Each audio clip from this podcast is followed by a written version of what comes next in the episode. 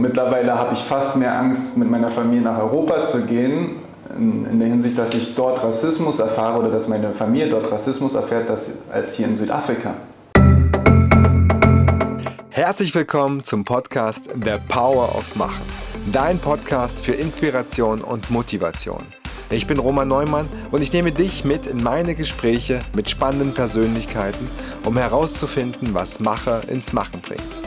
Mein Ziel ist es, von ihnen zu lernen und ihre Learnings mit dir zu teilen. In der letzten Folge der ersten Staffel spreche ich mit Moritz Frubel, Auswanderer und Co-Founder der Villa Viva Cape Town. Moritz spricht mit mir darüber, warum er sein sicheres Umfeld verlassen hat, um das Abenteuer im Ausland zu suchen.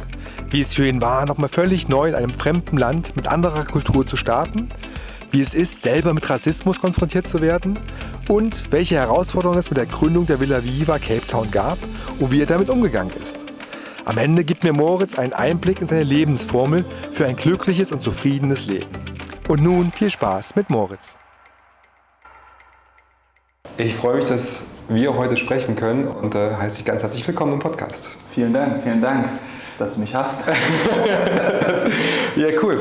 Moritz, wir sitzen ja hier an einem sehr ähm, ja, spannenden Ort, und zwar in der Villa Viva ähm, von Viva Con Aqua, auf die wir später nochmal äh, kommen werden und sprechen werden. Und äh, noch viel spannender ist, wir sind in Kapstadt in Südafrika. Und äh, da beginnt ja so ein bisschen auch äh, die Reise von dir in Richtung Ausland. Du bist seit knapp 15 Jahren hier in Kapstadt ansässig. Wie kam es dazu, dass du hier nach Kapstadt gehst? Wie es dazu kam, ähm, wenn ich so salopp gefragt werde, dann sage ich immer, es war ein Fehler im System, weil äh, ich mir das in, in, meinen jungen Jahren nie so richtig vorstellen konnte, ins Ausland zu ziehen. Ähm, in der Schule Englisch lernen, das war für mich, nicht, für mich nie so wirklich wichtig, weil ich halt nie den Gedanken hatte, dass ich mal Englisch brauche in meinem Leben, weil wie gesagt, Ausland war weit entfernt von meinem Gedankengang. Ähm, nach meinem Abitur, Zivildienst und dann angefangen direkt zu arbeiten, kam dann doch noch so der Gedanke, hm, Englisch wäre vielleicht doch nicht schlecht, ähm, vielleicht doch mal ins Ausland gehen für ein Jahr.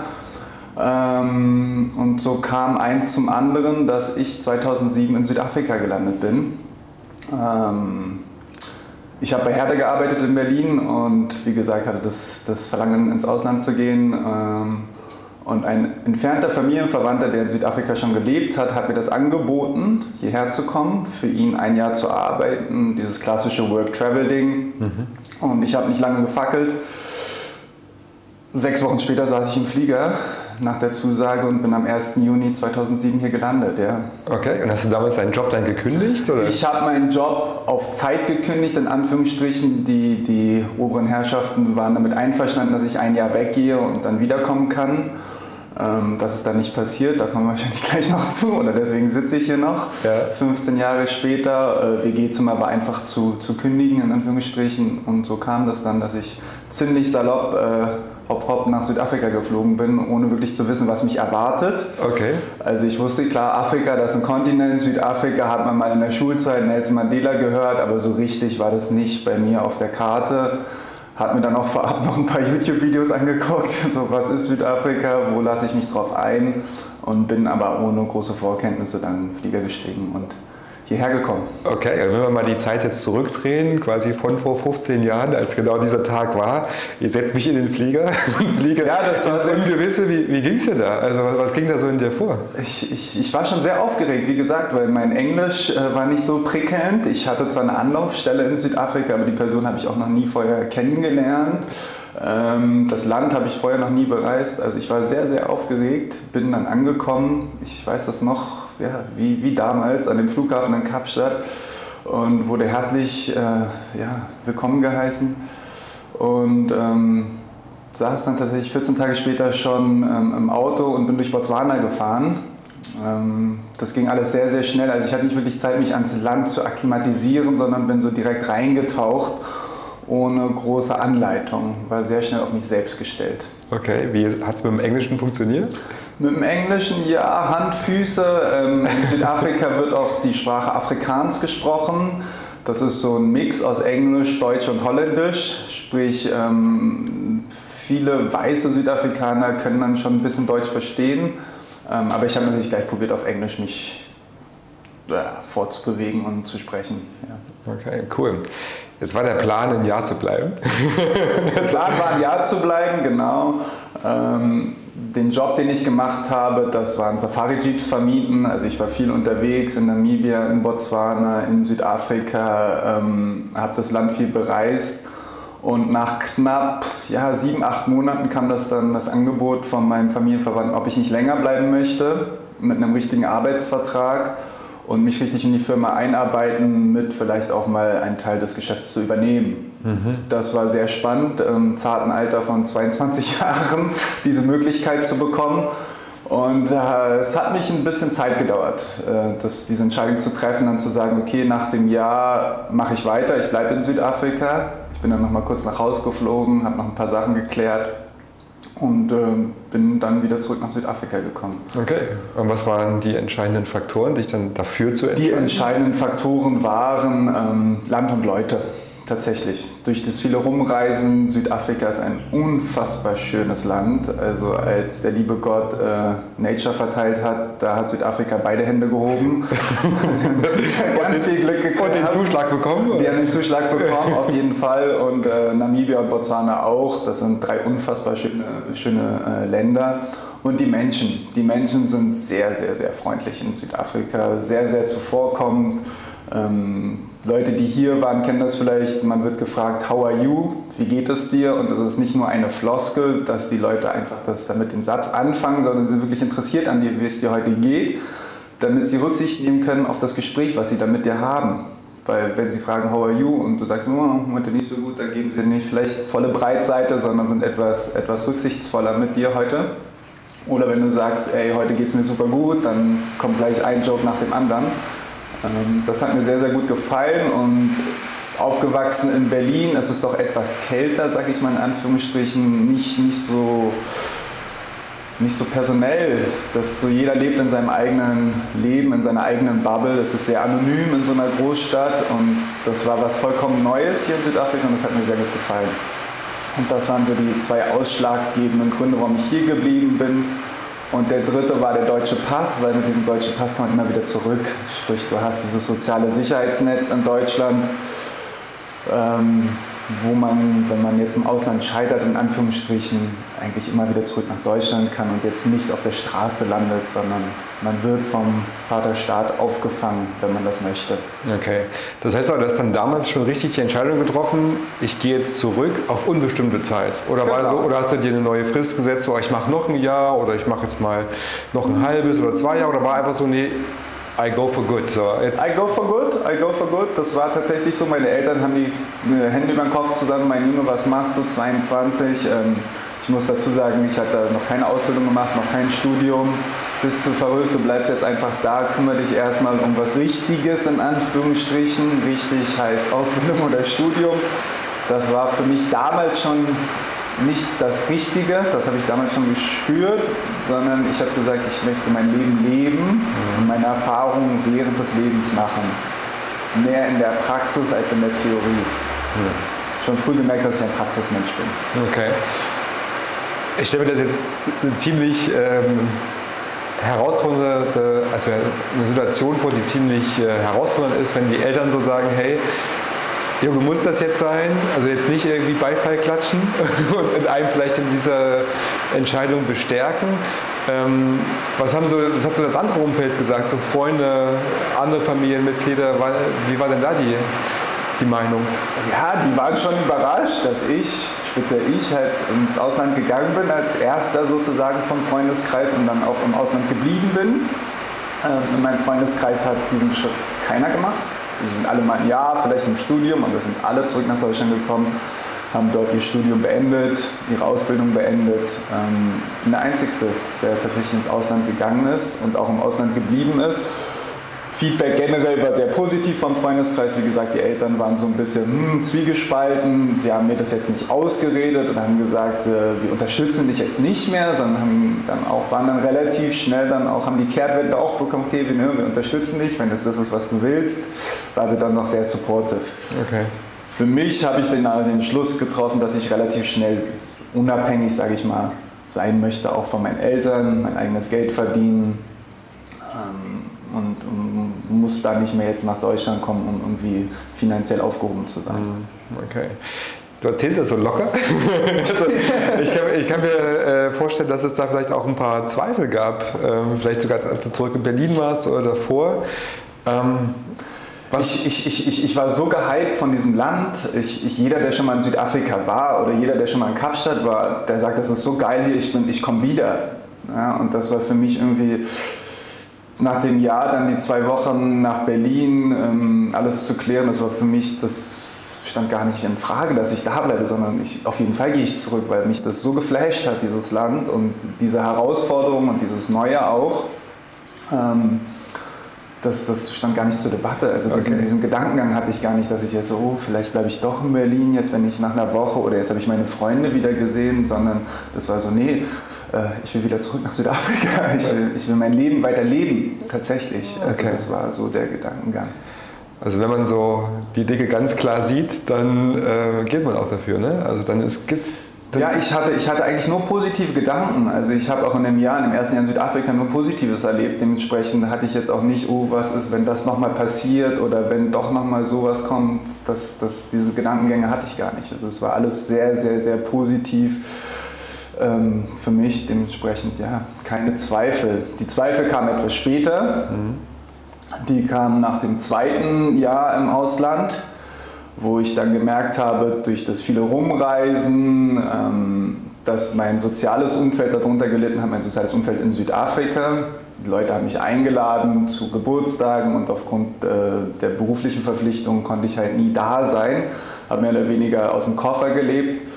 Und das hat mir zugesetzt, weil ich doch ein sehr sozialer Mensch bin und gerne in, in, in ja, in Freundeskreis aufgehoben und gerne mit Freunden auch was mache.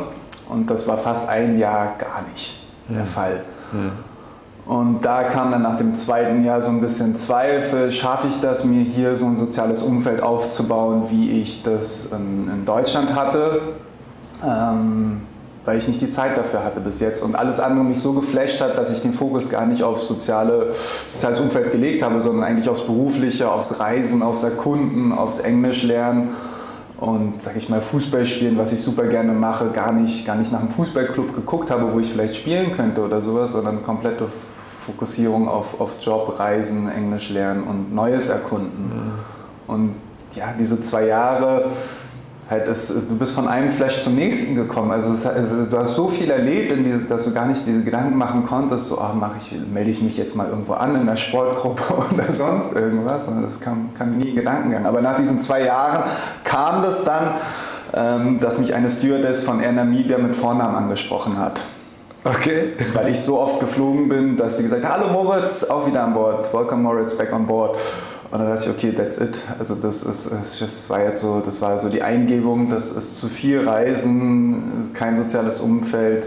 Und da hatte ich den Knackpunkt, auch viele Diskussionen mit meinen Eltern, gehe ich zurück nach Deutschland, mache ich eine Ausbildung, fange ich vielleicht ein Studium an, suche ich eine neue Herausforderung in Südafrika, bleibe ich hier.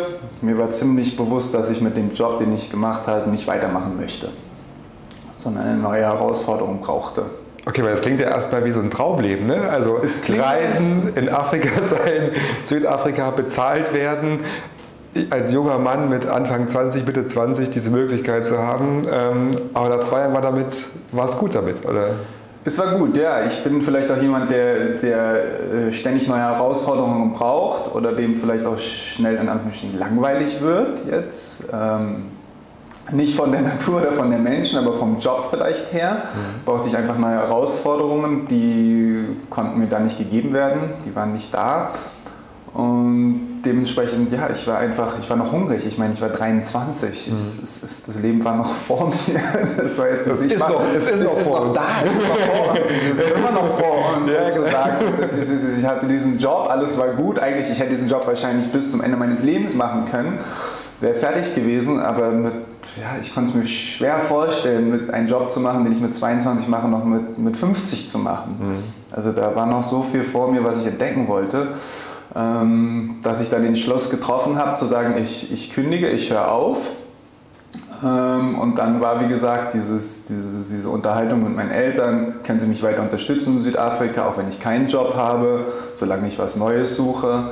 Ähm, ich habe nach Studienplätzen gesucht in Südafrika, mir verschiedene Universitäten angeguckt, habe mich damit auseinandergesetzt, das gleiche in Deutschland, habe auch ein paar Bewerbungen rausgeschrieben. Es kam auch eine Zusage von der Uni in Deutschland und auch, auch, auch in Südafrika.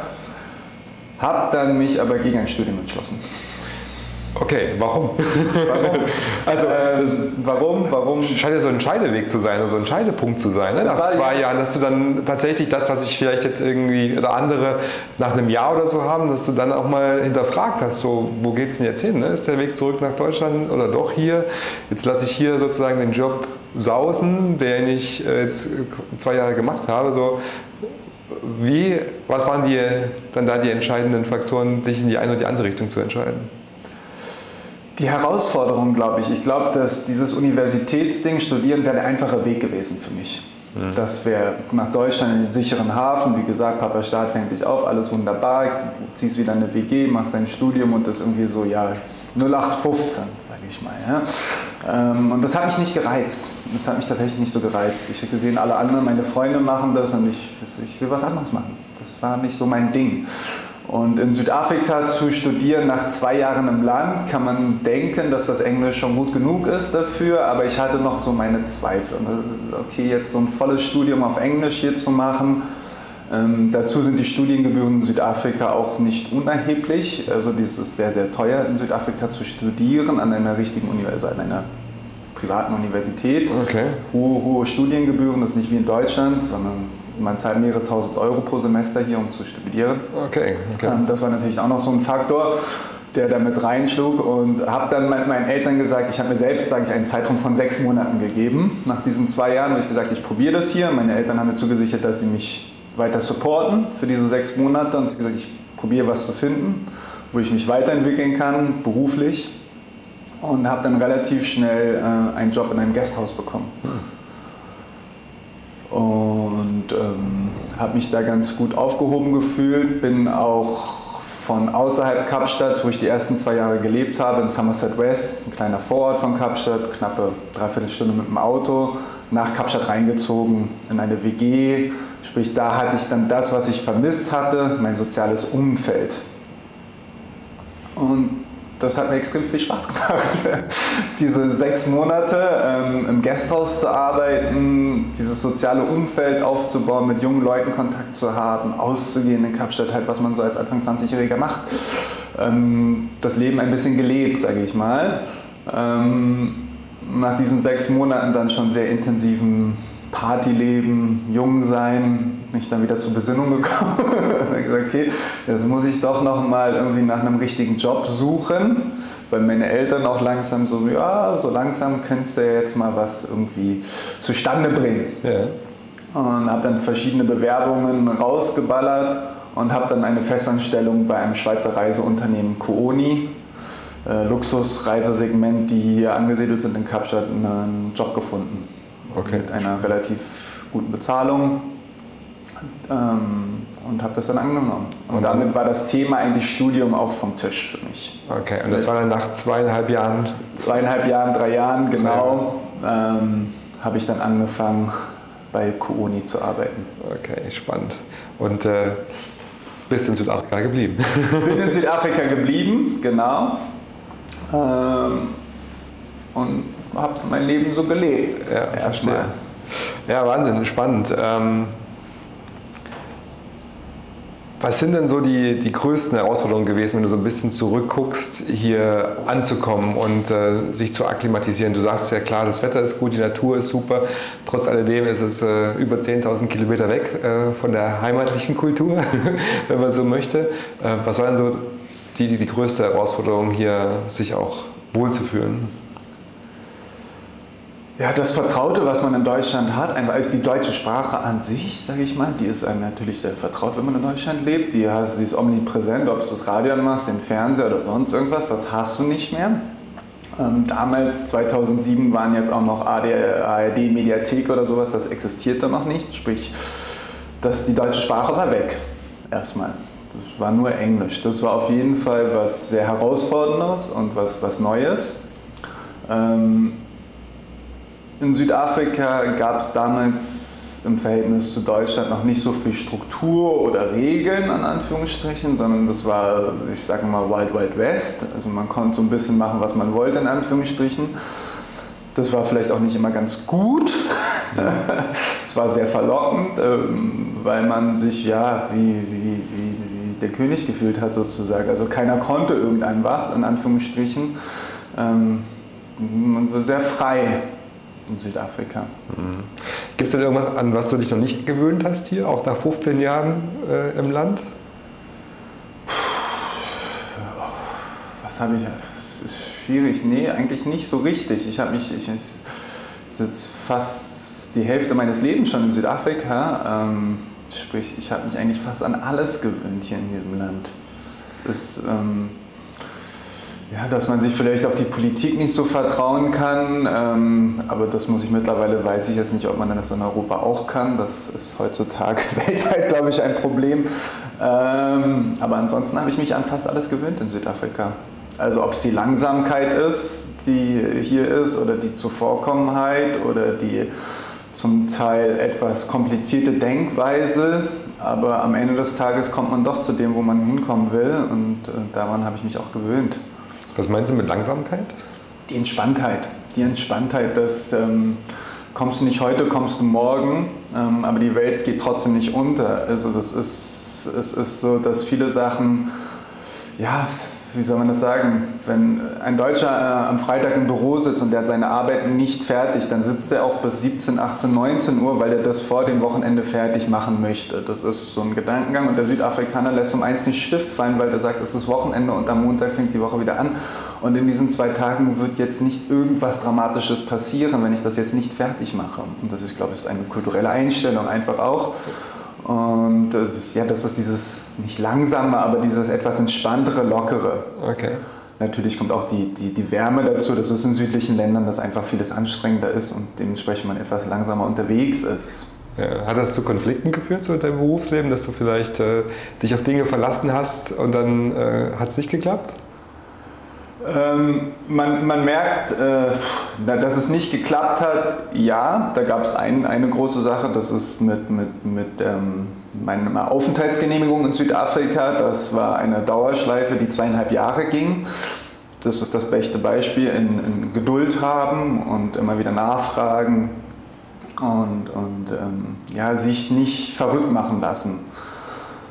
Und daran zu glauben, dass alles irgendwann gut wird, ähm, so wie es einem auch hier im Land immer erzählt wird. Also don't panic, it's gonna be alright. Mhm. Ähm, sich darauf zu verlassen, ist nicht einfach und sich daran zu gewöhnen, das dauert. Das dauert auf jeden Fall.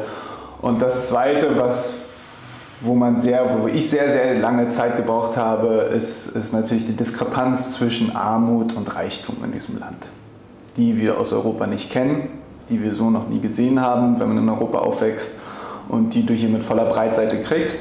Und mich das knappe zwei Jahre gebraucht hat, um das zu verstehen, in, Form von für mich in Relation zu setzen und für mich kon konkret einzuordnen, wie ich damit umgehe, wie ich das an Drittpersonen weitergebe, wie ich das erzähle, wie ich das empfinde. Da habe ich lange dran geknabbert und ähm, bin aber damit jetzt nicht im Reinen, das hört sich doof an, aber ich, ich verstehe es für mich und ich kann es für mich vernünftig einordnen. Und das ist das Wichtigste. Mhm.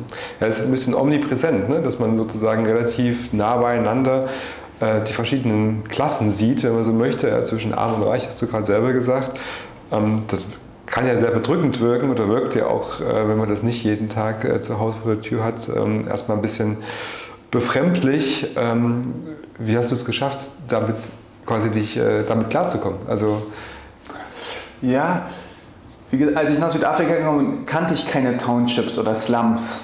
Also der Begriff Slums, Township kannte ich vorher nicht. Ich habe vielleicht mal Favelas gehört aus Südamerika, aber das war auch weit entfernt.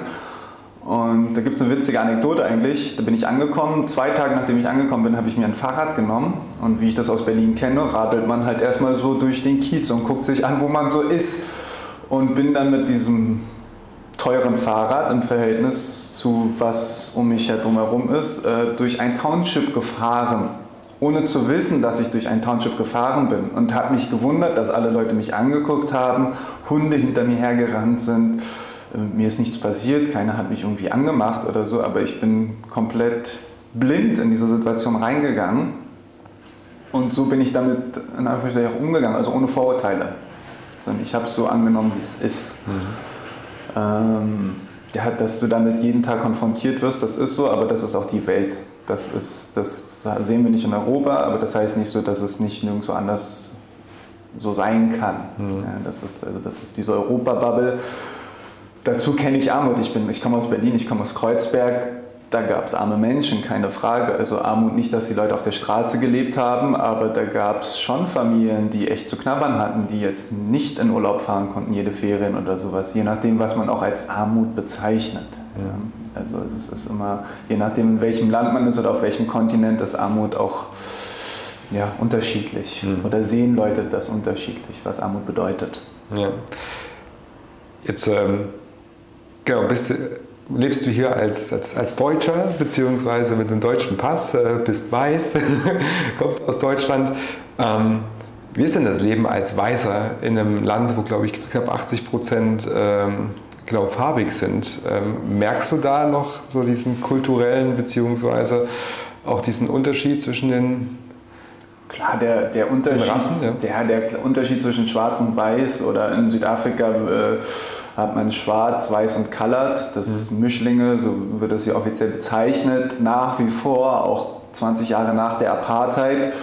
Das ist immer noch vorhanden, das ist immer noch omnipräsent, leider, muss man so sagen. Zum Beispiel, wenn man ein Bankkonto eröffnet, muss man immer noch ankreuzen, welche Hautfarbe man hat. Also da steht auf dem Zettel weiß, schwarz, colored, äh, Asian oder andere, was auch immer anderes bedeutet. Mhm. Ich weiß es nicht so. Oder wenn ich mein, ich habe zwei Kinder, ähm, wenn man die in der Schule anmeldet, muss man auch die Hautfarbe ankreuzen. Also das ist noch hier. Und du siehst es natürlich auch ähm, im Unterschied zwischen arm und reich. Wie du richtig gesagt hast, ähm, knapp 90 Prozent der Bevölkerung in Südafrika sind schwarz, knappe 7 Prozent sind weiß und der Rest ist halt colored oder Asian. Ähm, sprich, das ist eine gewaltige Mehrheit. Mm, die weißen Menschen sind hier in der Unterzahl. Ich habe Rassismus hier äh, erlebt als weiße Person. Komplett äh, äh neue Erfahrung wie, wie, also als Weißer in Europa Rassismus zu spüren, ist, glaube ich, utopisch, dass, dass man an so eine Situation kommt. In Südafrika kann das sehr schnell passieren. Ähm, das war eine sehr interessante Erfahrung. Wie, wie, sieht sowas aus? Also wenn man das Wie sieht sowas aus im Rassismus? Ja, das kann, dass, dass du Abneigung erlebst dir gegenüber ja, oder wie mit dir umgegangen wird von offizieller herablassend. Offizieller Seite, wenn man jetzt zum Beispiel ja, Home Affairs, also dieses, das, das, das, äh, die Visastelle, mhm. ähm, da arbeiten nur schwarze Menschen und wenn man dann als weiße Person dahin kommt und äh, da muss man dann nicht den Oberschlauen machen, sondern sonst spürt man dann gleich ganz schnell Rassismus. Weil die Person, die dir gegenüber sitzt, diesen Rassismus auch erfahren hat mit ziemlich hoher Wahrscheinlichkeit und die dann sagt, naja, was ihr mit uns gemacht habt, kann ich auch mit euch machen sozusagen. Ähm, gar nicht offensichtlich, dass du jetzt sagst, you fucking white man oder sowas, aber halt ja, unterm Radar die spüren lässt, dass die Person jetzt am längeren Hebel sitzt. Es ist vielleicht, ja, es ist, es, wie soll man es beschreiben? Wir würden dann sagen, ah, das, sie macht das, weil sie schwarz ist und ich weiß bin. Das ist vielleicht ein Fehl, Fehldenken auch, sondern es ist vielleicht auch nur eine, ich sitze am längeren Hebel. In Deutschland hat man das vielleicht mit Beamten, Verkehrskontrolle, der Polizist sitzt am längeren Himmel, da ist man immer artig, gibt keine Widerrede. Und hier ist das vielleicht das Gleiche, aber viele Menschen in Südafrika ziehen das dann gleich in den Rassismus.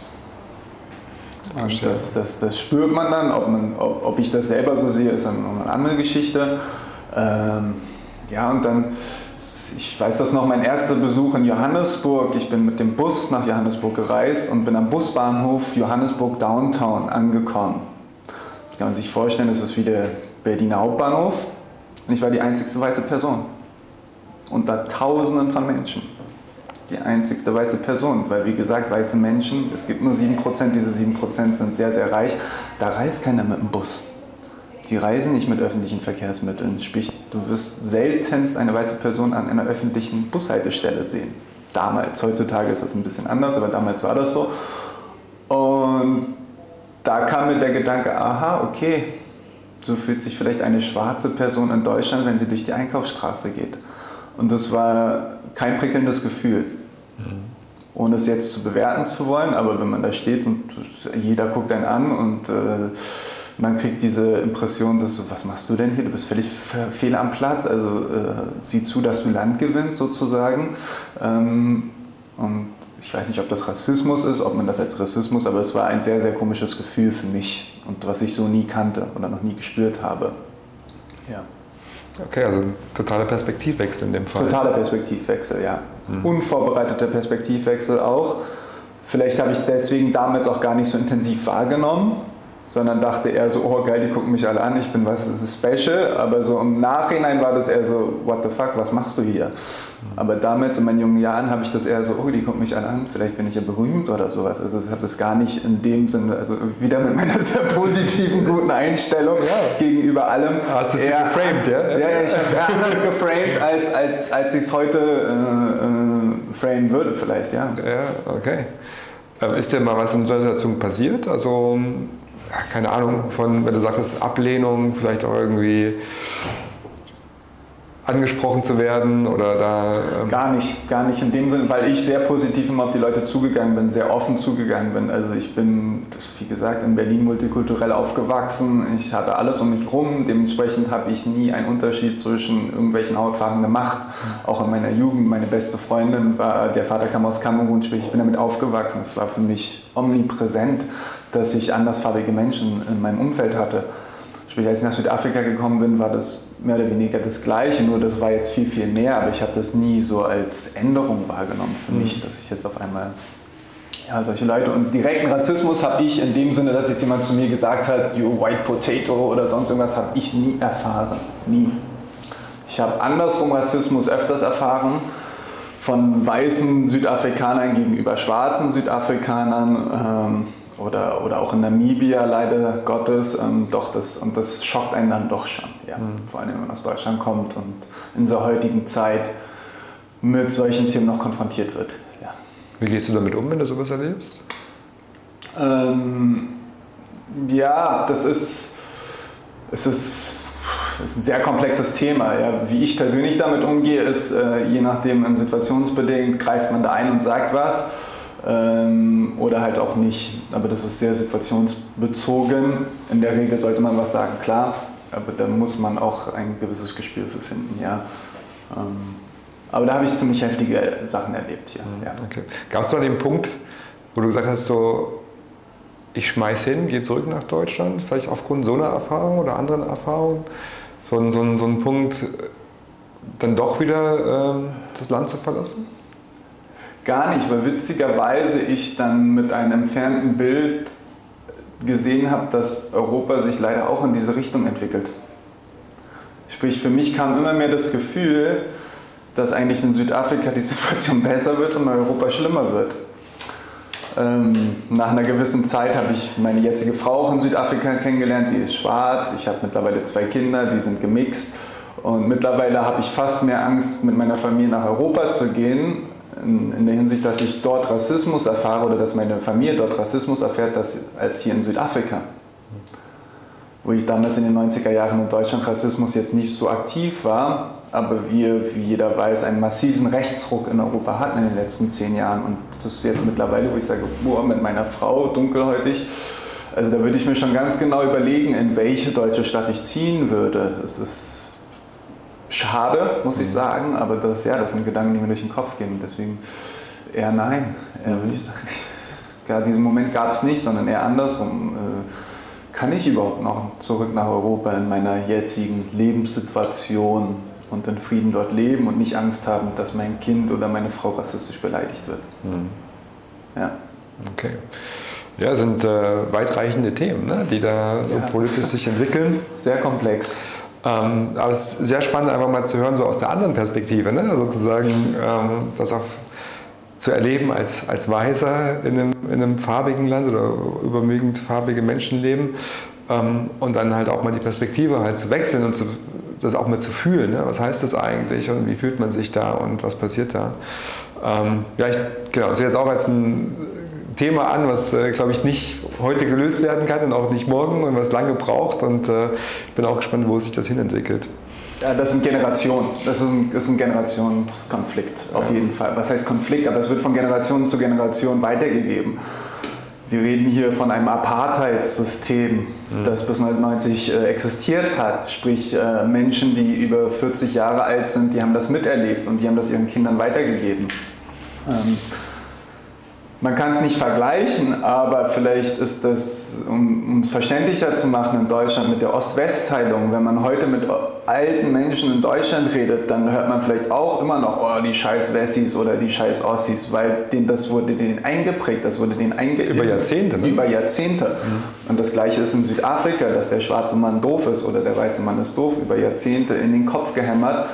Und dann wie mit dem Mauerfall in, in Berlin von einem Tag auf den anderen, auch in Südafrika, war das nicht mehr so. Mhm. Auf einmal ist der schwarze Mann ein netter Mann und der weiße ist auch ein netter Mann und man muss sich jetzt vertragen.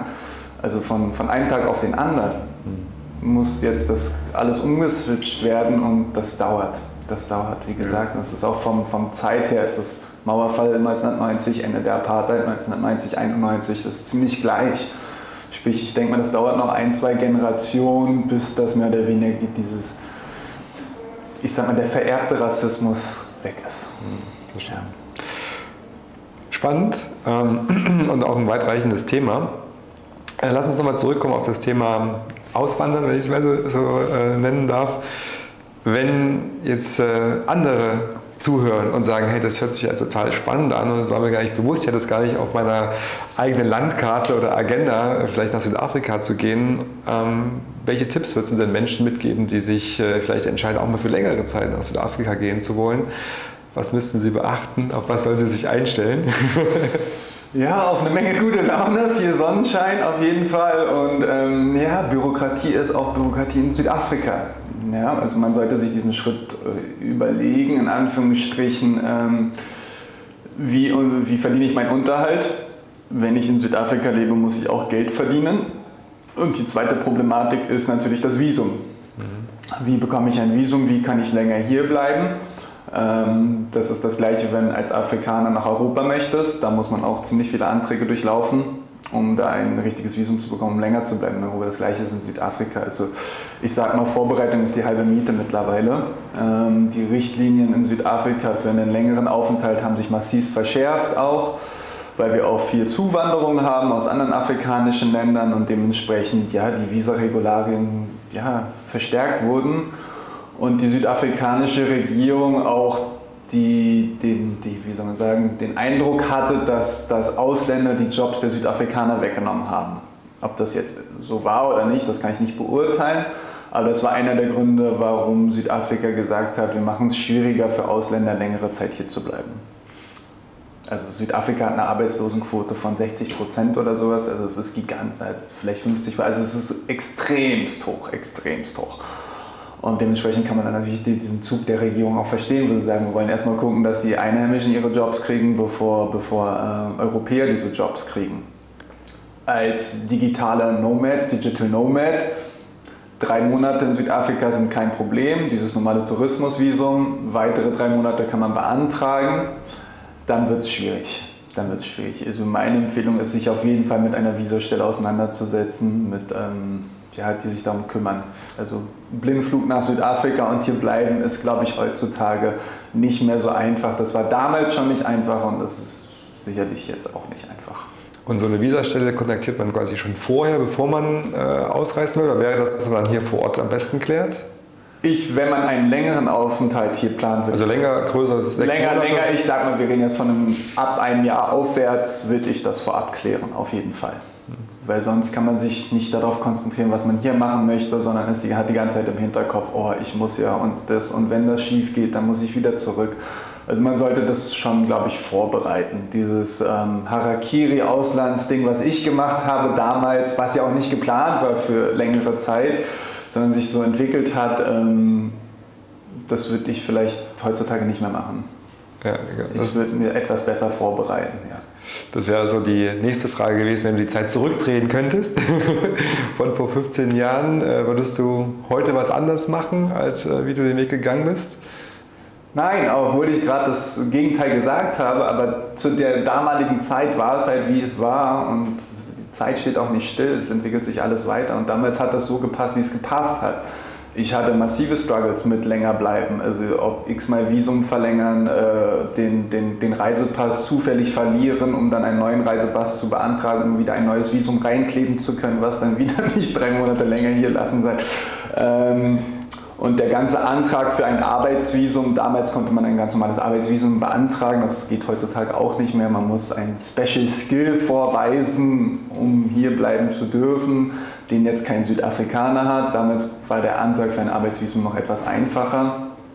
Und ähm, dieses Visum habe ich relativ schnell auch bekommen damals. Ähm, ein, ein, ein Work and Retirement Permit, also ein, Arbeits-, äh, ein Ruhestandsvisum mit Arbeitserlaubnis im zarten Alter von 23 Jahren. Spannend, okay. Spannend, sowas passiert dann auch nur in Afrika. Du wolltest früher in die Rente gehen als Ich wollte früher, ja. Vermutung war, dass sie, dass sie die Kommas auf dem Kontoauszug nicht, nicht richtig gesehen haben und dachten, na, der hat genug Geld, der kann jetzt schon im Ruhestand gehen. Ähm, und somit habe ich das bekommen wie ich dann erwähnt habe, mit, dann habe ich, hab ich einen Sohn bekommen in Südafrika und damals war noch das, das Recht in Südafrika, wenn man jemanden ähm, ersten Grades hat, Familienverwandten, hat man das Recht hier in Südafrika zu bleiben, also auf eine Permanent Residence. Ähm, und das habe ich dann wahrgenommen, aber auch dieser Antrag hat zwei Jahre gedauert. Mhm. Also es ist äh, mit zig E-Mails, Phone Calls und ähm, das ist ein Podcast alleine wert. Also diese, mhm. diese Visa-Antragsgeschichte-Story, es war Wahnsinn. Okay, aber ich glaube, wir haben jetzt schon mal einen guten Einblick bekommen, dass es nicht von heute auf morgen funktioniert, sondern ein längerer Prozess ist. Okay, spannend. Ähm, dann lass uns mal ähm, auf das andere Thema gehen. Ich habe zu Anfang schon ein bisschen anmoderiert und zwar deine Rolle als Co-Founder der Villa Viva. Ähm, genau, was steckt denn Vielleicht fangen wir so an, was steckt denn hinter Viva Con Aqua, dass wir da vielleicht nochmal einsteigen und den Zuhörern sagen, was ist die Mission und das Ziel des Projekts? Ja, Viva Con Aqua, ähm, Wasser für alle, alle für Wasser, ist eine äh, NGO aus Deutschland, gegründet in, in Hamburg 2006, 2007 unter anderem durch Benjamin Adrian, Micha Fritz, äh, Bela B., die sich seit 15 Jahren einsetzen für sauberes Trinkwasser weltweit mittlerweile nicht nur Trinkwasser, sondern auch Hygienekonzepte entwickeln, weltweit. Und VivaCon Aqua, ich bin relativ frisch bei VivaCon Aqua. Ich bin da erst seit zwei Jahren durch Benjamin Adrian, der nach Südafrika gekommen ist, den ich hier kennengelernt habe durch unsere Söhne. Ähm, und das ging dann alles sehr im Schnellverfahren, habe ich VivaCon Aqua kennengelernt und auch gleich vom Herzen sozusagen. Ähm, und da ist dann eines zum anderen gekommen und jetzt sitzen wir in der Villa Viva Kapstadt. Villa Viva im Generellen, das ist schon ein längeres Projekt. Ja. ich glaube, ich glaub, der erste Denkanstoß von der Villa Viva oder dem Konzept Villa Viva als Social Business ist schon länger als fünf Jahre her. Damit hatte ich auch nichts zu tun, sondern das, das kam auch wieder durch Benjamin und, und, und Micha und bin da praktisch mit, mit draufgesprungen auf diesen Zug Villa Viva. Okay. Und was ist die Villa Viva jetzt? Die Villa Viva konkret ist ein Social Business von VivaCon Aqua, ähnlich wie das, das Wasser, was in Deutschland verkauft wird, oder der Goldeimer Klopapier oder die Millantor Galerie in, in, in, Hamburg. Es ist ein Social Business, was praktisch Gelder äh, generieren soll für die sozialen Projekte von VivaCon Aqua dass die NGO etwas nachhaltiger wird, in Anführungsstrichen, dass man nicht nur auf Spendengelder angewiesen ist, sondern sich seine eigenen Spenden sozusagen erwirtschaften kann und die dann auch selbstständig in verschiedene Projekte stecken kann. Ah, das heißt, die Villa Viva ist jetzt keine NGO, sondern es ist schon ein Profit Case, wo es darum geht, Umsätze und Gewinne zu erwirtschaften und das Geld zu nutzen für dann die NGO-Projekte. Genau. Also die Villa Viva ist genau wie du sagst keine NGO. In Südafrika gibt es Viva Con Aqua. South Africa, also eine eigene NGO. Die ist auch hier, sitzt auch hier im Haus in der Villa Viva Kapstadt. Die Villa Viva an sich ist eine normale GmbH, PDY LDT die aber damit äh, Gutes erwirtschaftet, sprich der ganze Profit geht in die Wasserprojekte. Wir haben keine Spendengelder genutzt, um diese Villa Viva hier in Kapstadt zu kaufen, sondern wir haben eine Shareholder Gang, Social Investors nennen wir sie, aus Deutschland, äh, die hier rein investiert haben und gesagt haben, sie brauchen jetzt nicht den biggest return on investment, sondern sie wollen auch was Gutes tun. Es ist keine Spende, nein, es ist eine Investition Sie kriegen ihr Geld auch zurück, aber nicht sofort, sondern sie geben uns Zeit, das zurückzubezahlen. Was sehr nett ist. Okay, ja, spannend. Ja. Ähm, das heißt, hier in der Villa Viva kann man Projekte machen, hier kann man leben. Was, wie, wie ist das aufgebaut hier? Genau, also erstmal kann man hier schlafen. Ja, okay. Und während des Schlafens tut man Gutes sozusagen, wie gesagt, weil die Übernachtung, die man bezahlt, das Geld geht dann in die, in die Projekte. Ähm, neben, neben dem Gasthaus ist es auch eine Plattform. Es war von Anfang an die Idee, eine Plattform zu kreieren in Südafrika für alle möglichen Leute, um sich zu treffen, um sich auszutauschen, um sich gegenseitig zu empowern. Das war mindestens genauso wichtig wie ein Gasthaus zu finden in, in Südafrika. Ähm, Anreiz war halt in Hamburg, in St. Pauli hast du, hast du das Stadion, du hast, du hast ein großes Netzwerk mittlerweile und in Südafrika ist VivaCon einfach relativ frisch und dementsprechend war es ja, schon sinnvoll, einen Hub zu kreieren, wo alles zusammenläuft. Jetzt vielleicht auch nicht nur Südafrika, sondern generell Afrika. Also die NGO gibt es auch in Uganda oder in Mosambik, Äthiopien und dass man halt eine zentrale Anlaufstelle hat in Afrika. Okay. Jetzt sagtest du, du bist seit zwei Jahren an Bord, ähm, genau mit der Gründung und dem Aufbau der Villa Viva. Äh, jetzt gab es ja die letzten Jahre, oder gibt es ja nach wie vor, so ein äh, Thema der Pandemie.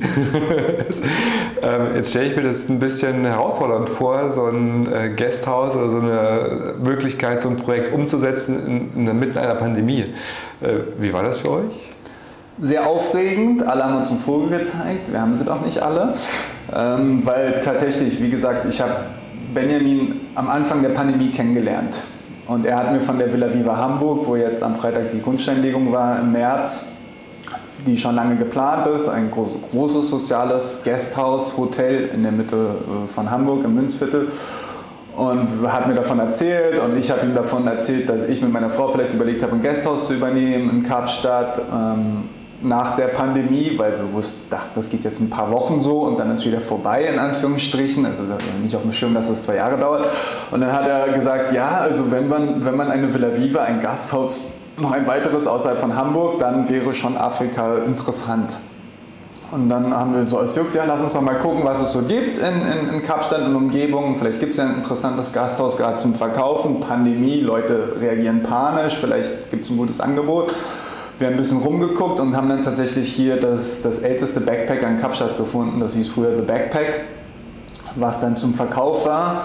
Ähm, ich habe das Benjamin geschrieben und habe gesagt, ich glaube, das, das passt wie Arsch auf Eimer, so zur NGO vom Grundkonzept her. Und er meinte, das ist vom, Stuhl gefallen in, Deutschland, als ich mir das erzählt habe, weil das war das Haus, wo er als erstes geschlafen hat. Als er vor acht Jahren das erste Mal in Südafrika war, okay. hat er tatsächlich in diesem Backpack geschlafen. Und das war irgendwie eine Eingebung nach der nächsten. Und dann hat er gesagt, okay, pass auf, du verhandelst mal mit den Eigentümern hier, was man so preislich machen kann. Und ich höre mich mal in Deutschland um, ob nicht Leute bereit sind, auch da rein zu investieren. Ich kenne ein paar Leute. Benjamin ist ganz gut vernetzt und so ging das dann los, dass er angefangen hat, Geld einzusammeln in Deutschland und ich habe hier hartnäckig mit den Leuten verhandelt. Das hat sich gute sieben Monate gezogen, diese Verhandlungen und auch das Geld sammeln in Deutschland. Und am 1. Februar 2021 waren wir dann soweit, mhm. dass wir das Geld äh, zusammen hatten, um diesen Kauf über die Bühne zu bringen. Und haben dann tatsächlich ja, am 1. Februar 2021 Schlüssel übernommen, haben dann renoviert bis zum 1. Oktober mhm.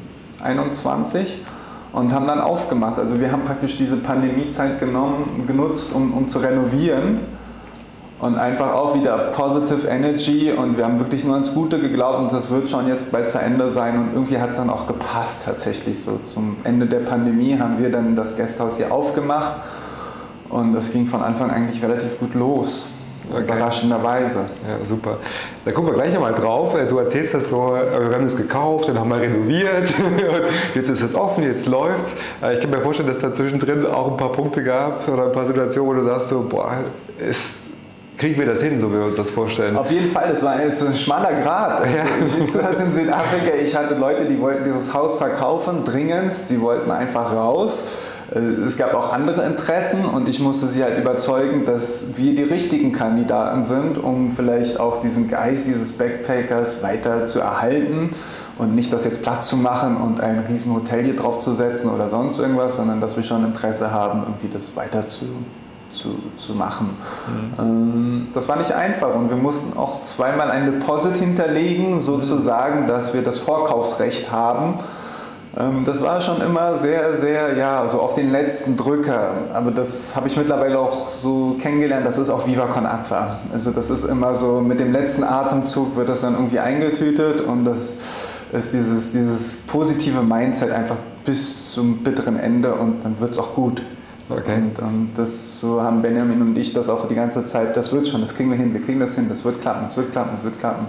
Und es hat am Ende auch geklappt. Ähm. Dann gab es da mal einen Punkt, wo es äh, ein Scheideweg Natürlich gibt es auch Punkte, wo, wo ich dann den Anruf bekomme und äh, man fest davon überzeugt war, dass diese Person investiert und die dann doch einen Rückzieher macht.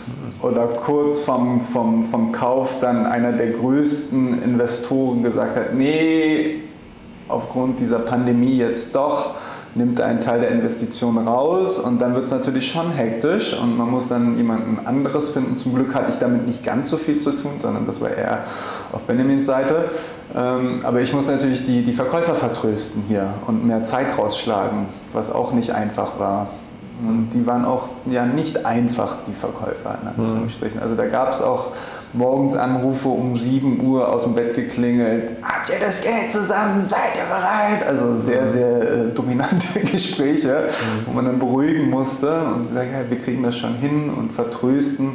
Natürlich ist auch ein bisschen Taktik mit dabei, äh, keine Frage des Falschen, äh, muss man auch können. Mhm. Ähm, und dann während der Renovierung, klar, dann bohrt man die Wand, macht die Wand auf und das kommt einem die ganze Wand entgegen. Und man weiß, man hat ein gewisses Budget und das muss irgendwie da drin klappen. Und es war, schon, war schon prickelnd zwischendurch, wenn dann irgendwelche Kosten entstehen, die man nicht auf dem Schirm hatte während dieser Renovierung. Mhm. Und du weißt, du hast ein Budget und that's it. Also du, es gibt keinen Aufschlag oder sowas und du musst auch am 1. Oktober fertig sein. Also du kannst noch nicht länger machen oder sowas. Ich erinnere Südafrika, manche Dinge dauern etwas länger hier. Ähm, das war hier und da schon herausfordernd. Also ich, ich war mal drei Wochen nicht auf der Baustelle, in Anführungsstrichen, da ist nicht viel passiert. So, und dann kommt man wieder und sagt, uh, jetzt muss man da wieder ein äh, bisschen mehr machen. Ähm, das war zwischendurch schon herausfordernd, ja, aber wir haben es dann geschweift. Wie gehst du mit solchen prickelnden Momenten um? Da ich, wie gesagt, jetzt schon etwas länger hier bin, war das so für mich, das kriegen wir schon hin, weil ich die Erfahrung einfach hatte vom Land. Aber es gab natürlich um mich herum Leute, die gesagt haben, never ever, ihr kriegt das niemals hin. Also Leute aus Deutschland, die das so von der Ferne beobachtet haben, was ich vorhin schon gesagt habe, die haben, das, haben gesagt, das ist unmöglich. Never, never kriegt ihr das hin. Mit dem Budget, das zu kaufen, das dann noch zu renovieren, dann noch aufzumachen und praktisch, ja, mit null auf dem Bankkonto aufzumachen und du musst halt von, von Tag 1 Geld verdienen, in Anführungsstrichen. Das, das war, so, das, das war halt für, für den ordentlich deutschen Denkenden äh, unvorstellbar. In so ein Risiko, sage ich mal, auch reinzugehen. Okay, aber wie hast du dann die Leute überzeugt? Sagen sie doch, wir kriegen das hin, ich krieg das hin. Also wie, was, was sagt sich da der Moritz? Oder was, was, ja, was für eine Strategie? Glaub, das, ja, was Strategie? Ich glaube, das ist einfach, wie man Menschen umgeht und wie man das rüberbringt. Und wenn man das sachlich und, und auch erklären kann, dass das alles klappt und auch hinhaut. Klar ist das auch so ein bisschen so, man hofft auch insgeheim, das muss jetzt funktionieren. So. Natürlich gibt es nie Garantien, das kann immer irgendwas passieren, aber ich glaube, das ist der Mindset und wenn man diesen positiven Mindset jemandem anders auch überträgt, dann glaubt er das auch und glaubt das auch mit dir. Und das ist dann eine Energie, die sich verteilen kann auf alle anderen Leute auch. Und dann zieht man automatisch an einem Strang im Unterbewusstsein. Aber es, es, du musst schon positiv vorausgehen und sagen, du musst selbst dran das glauben. klappt, du musst selbst dran glauben. Wenn du nicht dran glaubst, wer soll dann selbst dran glauben? Also ich kann ja nicht von anderen erwarten, dass sie dran glauben, wenn ich selber nicht dran glaube. Also das war immer so, wir schaffen das, wir kriegen das hin und wenn nicht, ist auch, wir machen, we make a plan. Mhm. Ich meine, das ist so der Standard Südafrika-Spruch, we make a plan. Und das, so war es die ganze Zeit. Und nach dem Motto haben wir, haben wir hier renoviert und das hingekriegt tatsächlich. Ja, ja Wahnsinn. Gab es mal einen Punkt, wo du selber nicht dran geglaubt hast? Ähm, Nee, eigentlich nicht, nicht die Eröffnung. Ich hatte noch natürlich verschiedene Sachen im Hintergrund, wo ich dachte, uh, das muss alles fertig sein zur Eröffnung, in Anführungsstrichen, aber wurde dann auch eines Besseren belehrt und habe gesagt, okay, es ist auch äh, im Prozess kann man noch Sachen äh, angleichen, wo Benjamin mich dann auf der anderen Seite wieder relaxed hat und gesagt hat, hey, das ist, das ist ein Start-up wir müssen hier nicht mit 100% full-on reingehen, sondern wenn wir mit 60, 70% reingehen, ist wunderbar und wir können ja immer noch weitermachen. Es ist ja auch nicht so, dass wir am 2. Oktober das Haus ausgebucht hatten, sondern man lernt ja auch im Prozess und, und kann sich verbessern. Das ist auch eine, eine, eine wichtige Lehre, dass nobody's perfect und du bist niemals von Anfang an 100% da, sondern es ist ein stetiger Prozess, äh, sich zu verbessern, zu optimieren und anzugleichen was, was die Anfragen sind, was der Demand ist. Okay, das heißt, man kann auch mit 60 oder 70 Prozent starten. Es müssen nicht gleich 100 sein, oder? Ich glaube, ja. Ich glaube, also diese, diese Verbissenheit zu sagen, alles muss 100 Prozent korrekt sein, ich glaube, du wirst niemals dahin kommen. Also meine Empfehlung ist, Sachen auch bei 60, 70 Prozent schon äh, loslassen, zu starten und dann es fügt sich vieles auch, wenn man erstmal angefangen hat. Weil, wie gesagt, alles ist ein Lernprozess. Und das ist, glaube ich, eine, eine sehr gute Lehre gewesen, zu sagen, so, ey, ja, okay, du hast jetzt, du hast nicht in jedem Zimmer ein Safe, wo die Leute ihren Passport einschließen können, aber du kannst trotzdem schon das Hotel aufmachen oder das Gasthaus, ja. Du musst den Leuten einfach vermitteln, das ist safe hier. Es ist, es ist, es ist, hier geht nichts verloren, hier klaut keiner was, auch wenn wir in Südafrika sind. Und wir sind jetzt fünf Monate hier, sechs Monate, wir haben immer noch kein Safe im Zimmer und es wird immer noch nichts geklaut und äh, es geht auch so und wir sind seit drei Monaten ausgebucht. Also es, es, es geht auch anders oder man muss nicht 100% ready sein, okay. um Sachen zu starten. Also besser unperfekt starten als auch perfekt warten. Ja, sehr schön formuliert. Sehr schön formuliert. Spannend.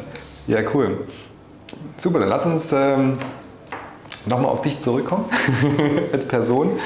Ähm, und zwar hatten wir ja schon ein bisschen über das Thema äh, Motivation gesprochen und äh, was dich so ein Stück weit auch antreibt und auch dieser Glaube, die Dinge umzusetzen. Mich interessiert noch, ähm, für was bist du im Moment am dankbarsten, Moritz?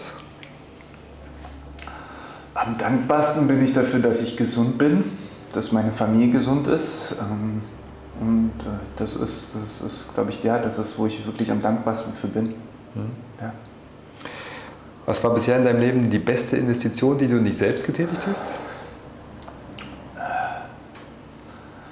Die beste Investition in mich selber war, glaube ich, zu sagen, geh ins Ausland. Hm. Diesen Mut auch zu Diesen haben. Mut zu haben, als kleiner Berliner Junge groß um weite Welt zu gehen. So klein, so klein, bist du ja nicht. Aber so klein bin ich nicht, genau. Wenn du mich sehen, bin ich relativ groß. Aber damals habe ich mich doch sehr, sehr, sehr klein gefühlt in dieser riesengroßen Welt und auf diesem großen Kontinent Afrika. Und äh, dadurch mich durchzuboxen, einfach, das war die beste Entscheidung. Also zu sagen, nicht aufzugeben und an mich selber zu glauben oder an, an, an mein Inneres, auf, auf mein Inneres zu hören nicht auf was außerhalb, egal ob es von der Familie kommt, von Freunden oder sonst, sondern tief in sich reinzugehen und zu sagen, was möchtest du? Das war, glaube ich, die beste Investition bis jetzt, an mich selbst, auf mich selbst zu hören. Mhm. Wahnsinn. Gab es in deinem Leben einen Mentor, einen Lehrer, eine Persönlichkeit, ähm, die so deinen Lebensweg ein Stück weit mitentschieden hat? Also gab es so einen, den besten Lehrer oder ein, eine Person, die dir ich hatte, ich hatte verschiedene Mentors in, in, meinen 15 Jahren in Südafrika. Das war am Anfang mein Familienverwandter, der mich hier sehr aufgenommen hat und mir mit 21, 22 die Selbstständigkeit erklärt hat, in Anführungsstrichen tatsächlich schon, wo es drauf aufkommt, wo, wo, man, wo man drauf aufpassen muss, ob es finanziell ist oder auch, wie man mit Menschen umgeht, wie man mit Kunden umgeht. Ähm, dann gab es einen weiteren, einen weiteren Mentor, mit dem ich eine Oldtimer-Vermietung in Südafrika geführt habe, äh, der mir auch das Einmaleins der Selbstständigkeit beigebracht hat. Und äh, der dritte große Lehrer ist Benjamin Adrian, den ich seit zwei Jahren kenne, der mir auch schon viel beigebracht hat, in, in, in vor allen Dingen, wie man mit Menschen umgeht, ähm, wie man in einem größeren Netzwerk, in einer großen Community sich bewegt, da ich bis dahin doch eher ein Einzelkämpfer war und jetzt doch eher äh, in, in einer Teamplayer-Funktion bin. Gibt es irgendein Feld, wo du am liebsten noch wachsen möchtest? Auf, auf verschiedenen Ebenen, glaube ich. Wie was ich schon vorhin gesagt habe, man lernt nie aus. Man, äh, von der Körpergröße, glaube ich, bin ich ausgewachsen. Aber vom, vom Mindset her, glaube ich, kann man immer, immer weiter wachsen und immer Neues lernen. Also da sollte man sich nie irgendwie mit zufrieden geben, glaube ich. Oder auch was ich in den letzten Monaten gelernt habe, einfach erstmal offen an Sachen rangehen. Also auch wenn du sagst, eigentlich ist das nichts für mich, trotzdem zu sagen, sich selbst zu motivieren, das mal zur Seite zu schieben, dieses, diese Blockade in Anführungsstrichen zu sagen, ich, ich, ich bin jetzt offen, ich gehe einfach mal offen eine Stunde an die Sache ran. Ohne Vorurteile, ohne gar nichts, einfach auf sich wirken zu lassen und dann, man hat ja immer noch Zeit danach, sich Gedanken zu machen. Also erst erstmal offen sein und danach Gedanken machen. Zu viel Gedanken vorab ist, glaube ich, nicht gut. Okay. Cool. Genau, am Ende jeder, ähm, jedes Gespräches äh, frage ich meine Podcast-Gäste die drei Questions of Wisdom, die drei Fragen der Weisheit. Und natürlich kriegst du sie auch. Okay, okay. ähm, erste Frage ist, wenn du dir eine Superheldenkraft aussuchen könntest, welche wäre das? Ich glaube, klassisch fliegen. Hm? Fliegen. Ich, ich, äh, die, die, die Natur, die Welt von oben zu sehen, vor allen Dingen hier in Afrika, ist, ist wunderschön. Ich hatte schon ab und zu die Möglichkeit, aus der Vogelperspektive äh, Natur zu sehen und das war überragend und ich glaube, das, das würde mir gefallen, das öfters zu sehen. Und ja, das ist eine Pleasure-Superkraft, aber ich glaube, die würde ich sehr genießen. Zweite Frage. Worauf bist du am meisten stolz? Äh, worauf bin ich am meisten stolz? Ich, ich bin stolz auf meine zwei Kinder, dass sie da sind, wo sie sind, dass das vernünftige äh, junge, junge Kinder sind, Menschen sind. Äh, ich bin stolz auf mich selber, dass ich hier sitze, dass ich diesen Weg gegangen bin, auch wenn er nicht einfach war ab und zu. Und ähm, ja, dass ich eigentlich immer an mich selbst geglaubt habe. Ja.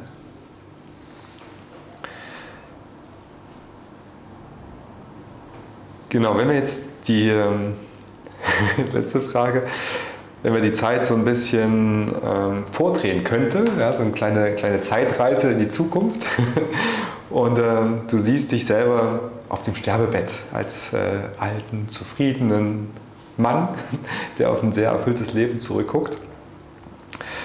Und um dich herum stehen deine dich, dir liebenden Menschen, deine Familie, deine Kinder, Freunde, wer immer das ist. Und äh, die fragen dich, was sind so deine drei Life-Lessons im Leben? Auf was kommt es wirklich an? Was würdest du denn sagen? Demütig sein. Demut ist, glaube ich, die größte Life-Lesson, die ich bis jetzt selber erlebt habe und die, glaube ich, unheimlich wichtig ist.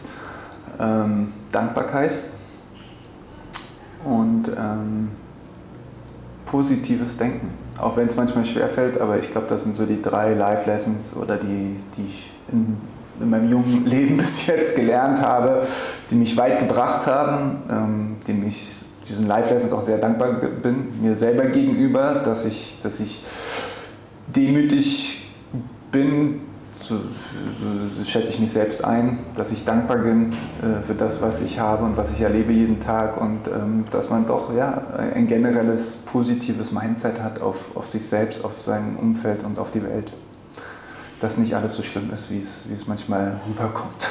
Und der Rest ergibt sich dann. Ne? Der Rest ergibt sich, ja. Ich glaube, ja, wie gesagt, Dankbarkeit, Demut und Positive Mindset. Was braucht man mehr, um, äh, um ein, ein gesundes Leben zu führen? Ein, ja. ja. Wenn äh, die Zuhörer sich jetzt noch ein bisschen mehr über Villa Viva informieren möchten oder mit dir in Kontakt treten möchten, wie können sie das machen? Ja, ist auf Instagram, Villa Viva Kapstadt, Villa Viva Cape Town, definitiv Viva Con Aqua South Africa. Ähm, das sind so die zwei Ansprechkanäle, ähm, wo man mit mir auch Kontakt aufnehmen kann, definitiv direkt. Okay, cool. Moritz, ganz herzlichen Dank, dass du dir die Zeit genommen hast, ähm, genau so offen auch zu reden, deine Erfahrungen zu teilen. Das sind ja, ja auch äh, ist ja ein Rollercoaster, den du da hier erlebt hast in den letzten 15 Jahren und da auch, wie gesagt, offen drüber zu sprechen. Danke, dass du das ähm, Angebot angenommen hast. Danke, dass ihr hier so einen coolen Ort kreiert habt, der ganz stark natürlich auch deine Handschrift trägt, äh, wie du schon erzählt hast, von der Akquise bis zum Aufbau, Renovierung, bis dann natürlich dann auch ähm, das aufzumachen. Es ist mehr als nur ein Gasthaus. Es ist ein Ort, wo Menschen zusammenkommen, wo es soziale Events gibt, wo man networkt, wo man gemeinsam Sachen entstehen lassen kann. Hat eine unglaublich schöne Energie hier. Danke, dass du das gestaltest und das voranbringst. Ähm, das fühlt sich gut an und kann ich absolut weiterempfehlen. Und mir bleibt eigentlich nur noch zu sagen, ich wünsche dir als Person viel Erfolg für die Zukunft, für die weiteren Projekte, für das Lernen. Ähm, natürlich auch ganz viel Erfolg für das Projekt hier mit Villa Viva, dass sich das so entwickelt, dass es irgendwann vielleicht auch Saves gibt in, den, in, den, Räumen. Und äh, ja, alles Gute für die Zukunft und ganz herzlichen Dank fürs Gespräch. Ja, vielen Dank, dass du mich hattest in deinem Podcast. Und ähm, ich muss noch ganz kurz sagen, Villa Viva bin ich nicht alleine. Das ist das Team, das sind alle Leute, die hier vor Ort sind, ähm, die machen diesen Ort so besonders, wie er jetzt ist, wie du ihn auch beschrieben hast. Also das ist ein Team-Effort, definitiv. Also das, da bin ich noch eine ganz kleine Nummer hier in dem ganzen Network. Demütig, genau. Demütig, genau. da sind wir wieder beim Thema. Super. Vielen Dank. Super dir. Ich danke dir. Vielen Dank fürs Zuhören. Ich persönlich habe wieder Neues gelernt und spannende Impulse erhalten. Ich hoffe, dir geht es genauso. Wenn du mehr über Moritz und die Villa Viva Cape Town erfahren möchtest, check die Show Notes und folg den Links. Damit du in Zukunft keine Folge der nächsten Staffel mehr verpasst, vergiss nicht den Podcast zu folgen und schick mir gern dein Feedback. Gedacht, gemacht. Bis zum nächsten Mal, dein Roman.